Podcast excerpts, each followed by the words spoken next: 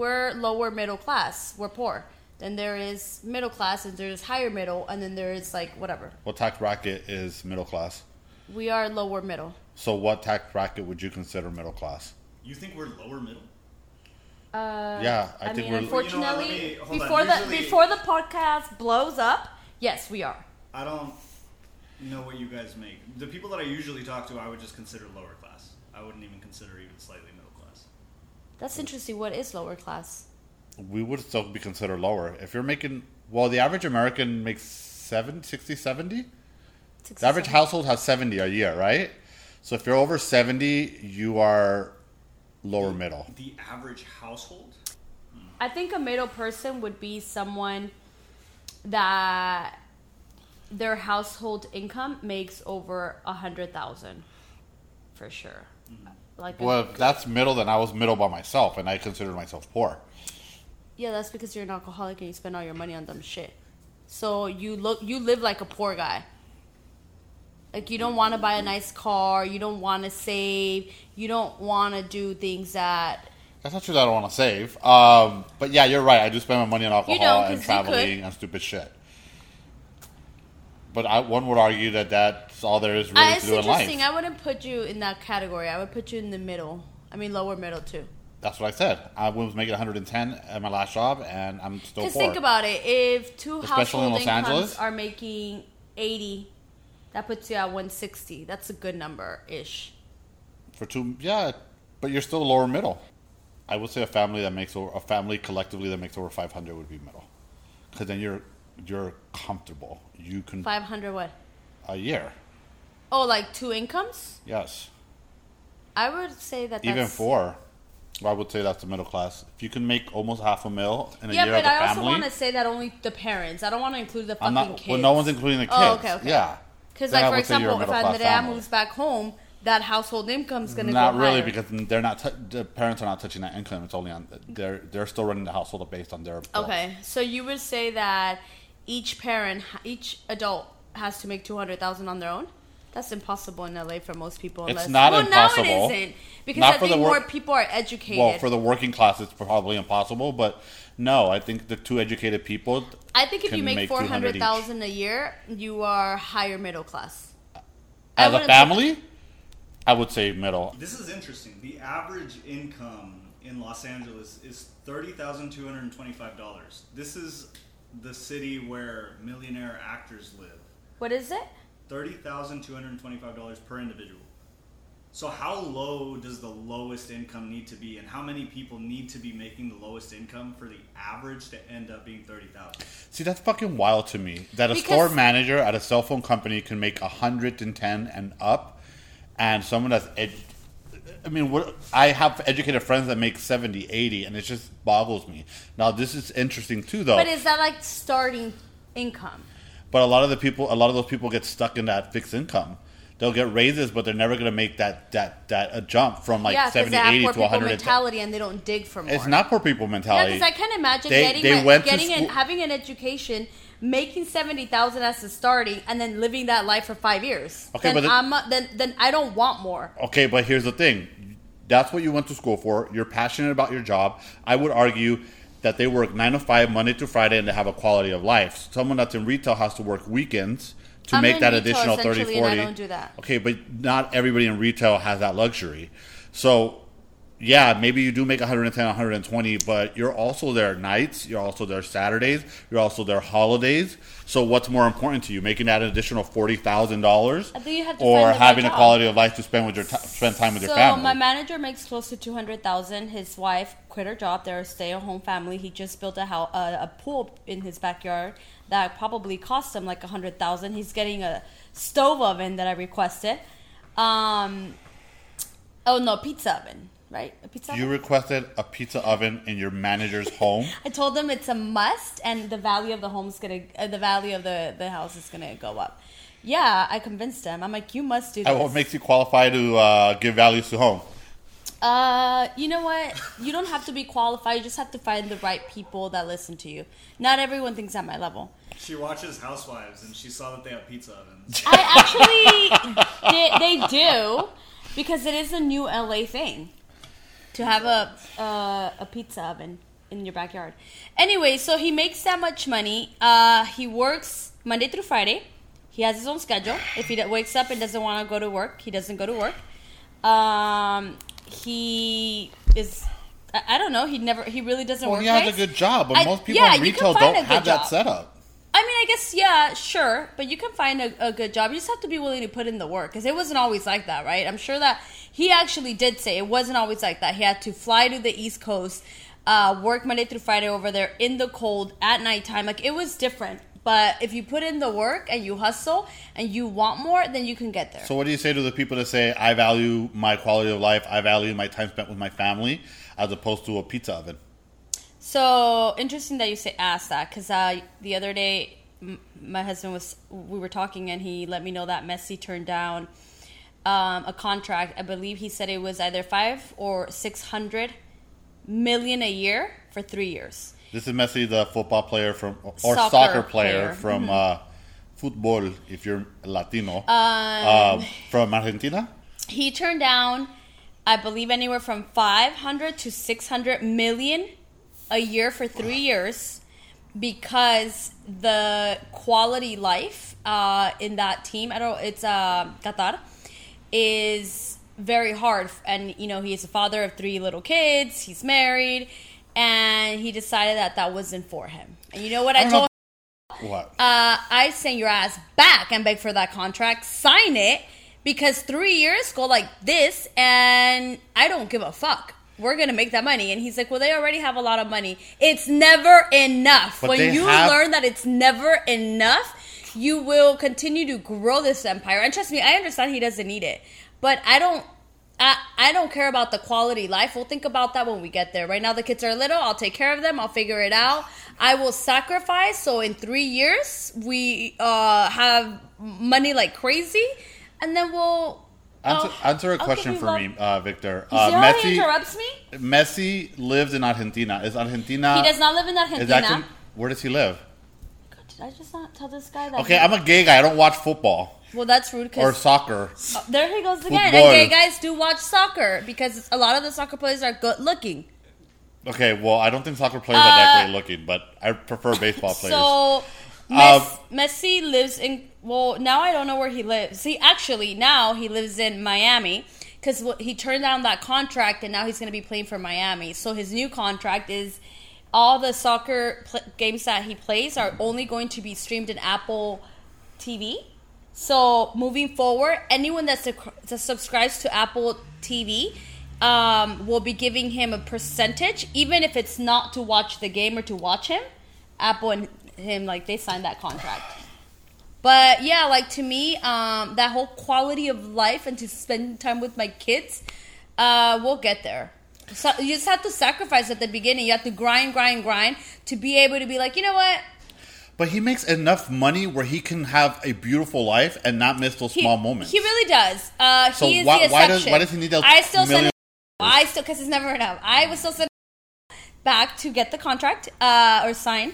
But yeah, you're right. He's one that of a million. I mean, he really is the exception. Not everyone gets off. I mean, who gets off for that kind of money?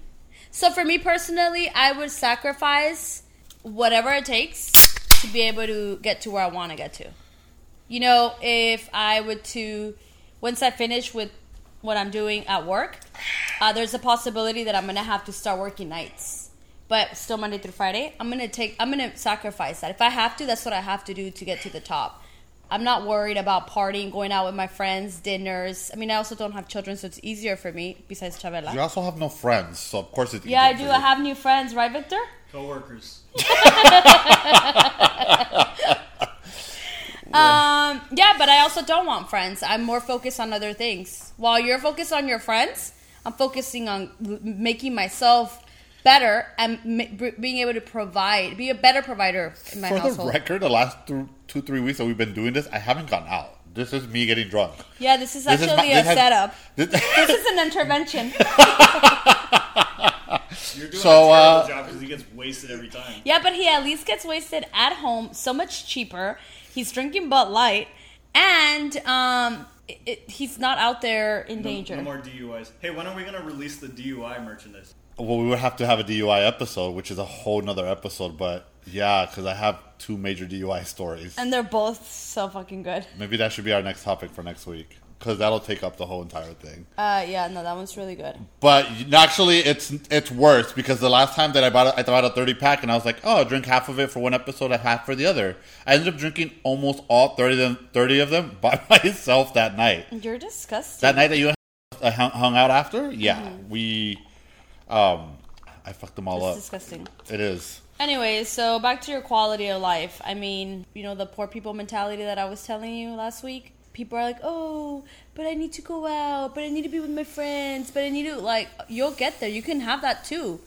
But you have to sacrifice at the beginning. I think when you're young and you want to do that, there's nothing wrong with that. Then you get to an age where it's you don't feel the need that you have to go out every single night, and then you can focus on hustling and saving. I also think that when you have a family, you're kind of I don't want to use the word stuck, but it's a lot harder to go out and do those things. So it's easier to save money. It's e- you have you have to stay home. Who's going to take care of your kid? Who's going to feed them? Who's going to who's going to pay the babysitter? think it's so easy for you to I think that, that. uh, people with families want to be like, oh, we we did this and we do that. Well, yeah, but if you didn't have kids, there's probably a high possibility that you would be out doing the same thing as other people who are single without kids.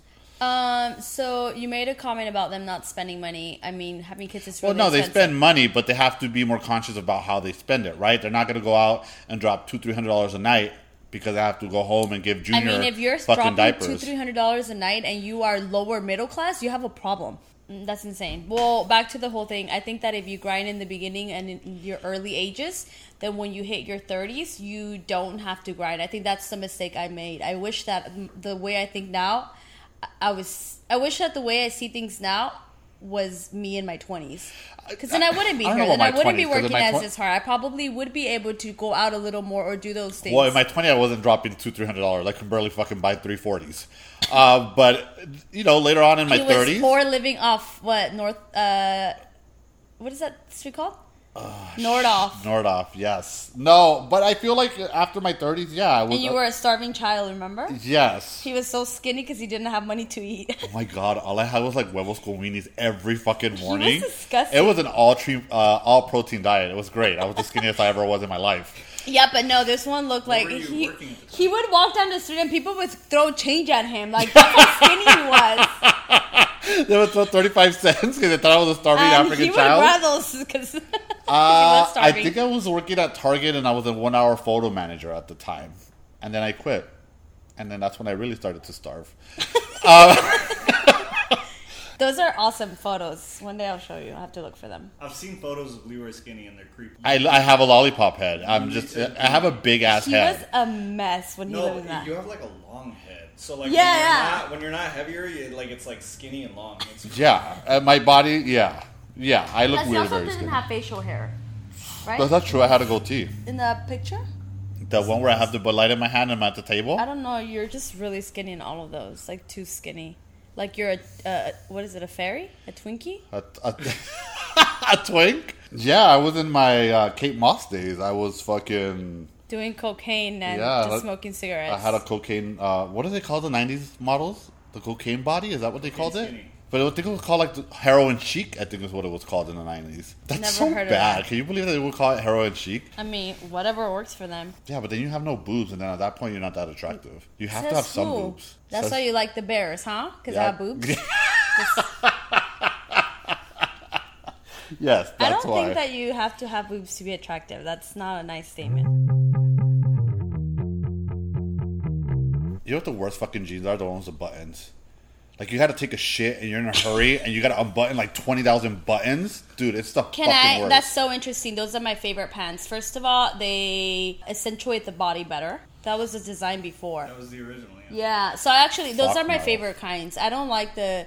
It's the zipper's okay, but I And love as- the buttons. And as someone who gets hangover shits and like you have to go every thirty minutes to an hour, fuck no. okay. Because it's not like you don't need to be hungover for- to take a shit, and the whole family. no, but hangover shit and shits are different because hangover. You're always cagándote no matter where you're at. Well, because I'm always hungover. It's not Maybe. always an emergency, bro. Not Well, hangover I- shits, yes. Hangover shits like they hit you and you're like fuck, and you go and you finally take your pants off and you sit and it's like you don't even have to force it; it just drops. well, we know who's the bottom. Okay, that, that has nothing to do with that. It has everything to do with the fact that my body I is can reveling hold in my, the if I have to use glorious restroom, alcohol, so it's I just going can through hold me. it. I have self control, and I'll be like, okay. I mean, You're a fucking idiot for saying that. well, it seems like your butthole is loose. It has nothing to do with your butthole being loose. It's your stomach's not working the way it's supposed to be working. Is your stomach never working then? well, let me tell you something. When they took out my my what's that? Stomach never working. what's that thing that they took out from me? Um, the one that breaks down the fat. La vesicula. How do you say that in, in English? the one. It's that little body the part. glove ba- gl- uh, the Your uh, gallbladder? Gallbladder. Yeah. There you go. Ever since they took my gallbladder out, I, I can't eat like crazy spicy food, and the hangover shit, I've just got worse. Okay, so remember the please let me into Taco Bell because I'm gonna shit my pants. That was before that surgery, bitch.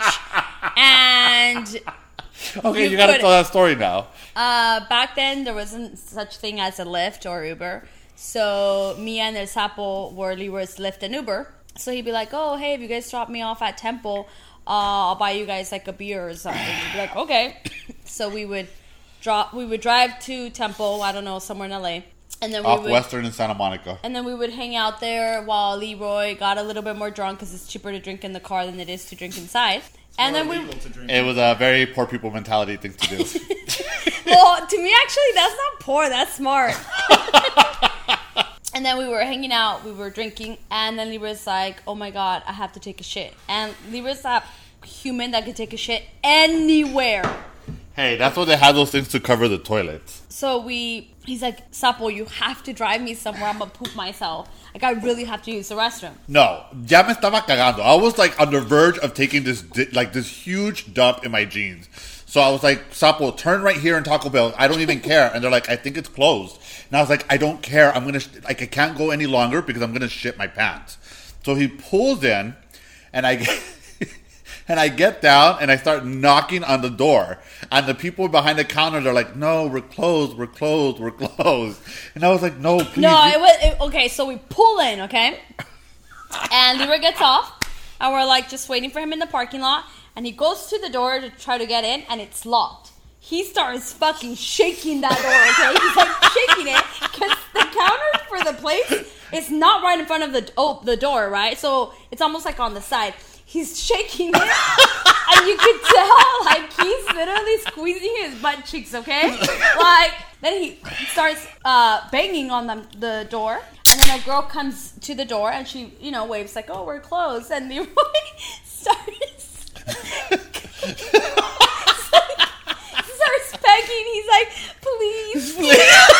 he puts his hands together, okay, and he's begging for mercy. I was gonna, I swear to God, I was gonna. I'm not kidding. Victor. I was gonna have to go he's home. like this, okay? He's like, please.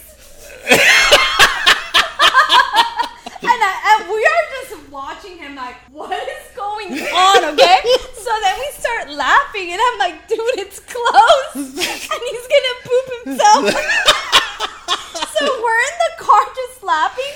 And the girl must have felt so badly. We're sweating, okay? He literally sweat all his temple makeup. As she opens the door, he probably pushed her out of the. And guys, I swear to God, he probably shitted all over that toilet. Because it, uh, it was so bad that I could all, I could picture Leroy pulling down his pants and it just goes.